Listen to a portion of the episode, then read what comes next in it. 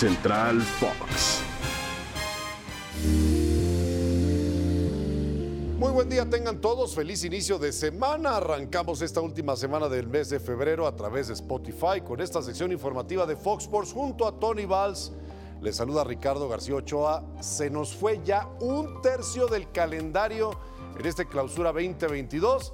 Guadalajara y América, mi estimado Tony, no levantaron en la jornada 6. Ambos salen con derrotas y la situación se complica para el rebaño de Micheleaño en ese partido de visita en el Bajío Mexicano ante León.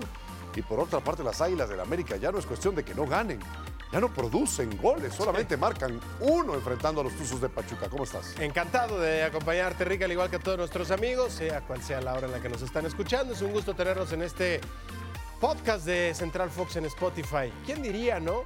Un técnico que pasó por el Real Madrid, que fue campeón del Mundial de Clubes, está en los mismos problemas que otro técnico eh, que podemos decir todavía es novato, a pesar de que ya ha dirigido varios equipos, que no ha tenido logro alguno y que desde que se sentó en el banquillo de Chivas es sumamente cuestionado. Difícil pensarlo hace algunos meses, pero hoy la situación es casi igual, tanto para Santiago Solari como para Marcelo Michele Año. Ambos perdieron este fin de semana de forma distinta. Chivas sobre la hora en León Rick, después de haber perdonado lo que pudo ser el triunfo con un gol que tenía el Canelo Angulo que no pudo concretar. Y en la última jugada, esa defensa de gelatina que tiene el rebaño volvió a fallar.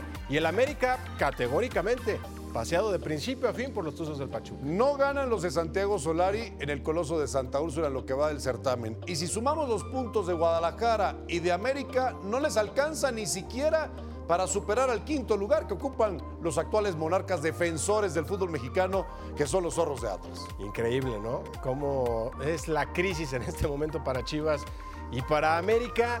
La gran pregunta aquí es si esta semana tendremos novedades en alguno de los dos frentes. Yo estoy casi seguro que en Chivas no se va a mover nada. Sabemos que hay una confianza absoluta del dueño Mauri Vergara sobre Marcelo Michele Año, que por cierto, Rick solo ha ganado 4 de 15 partidos. ¿eh? Correcto. Está a dos partidos de cumplir los 17 que tiene un torneo y solo ha ganado 4. Pero en Cuapa, a pesar de los 10 mil puntos del año pasado, creo que Solari ya está caminando en la cornisa. Y adivina contra quién va Guadalajara en la próxima jornada. Contra el invicto, Ay, el ay, superlíder, la franja de Puebla visitará al rebaño para medirse en ese partido. Mientras que América no la tiene fácil. Aunque se quedan en la capital de la República, van a tener que caminar. Ese debería ser el castigo de Coapa a Ciudad Universitaria para enfrentar a los Pumas de la UNAM. Sí, los dos van a tener partidos bravos. Eh, qué bueno por la afición de Chivas, ¿no? Que va a poder ver un equipo líder, un equipo que juega bien, eh, una escuadra protagonista en su cancha.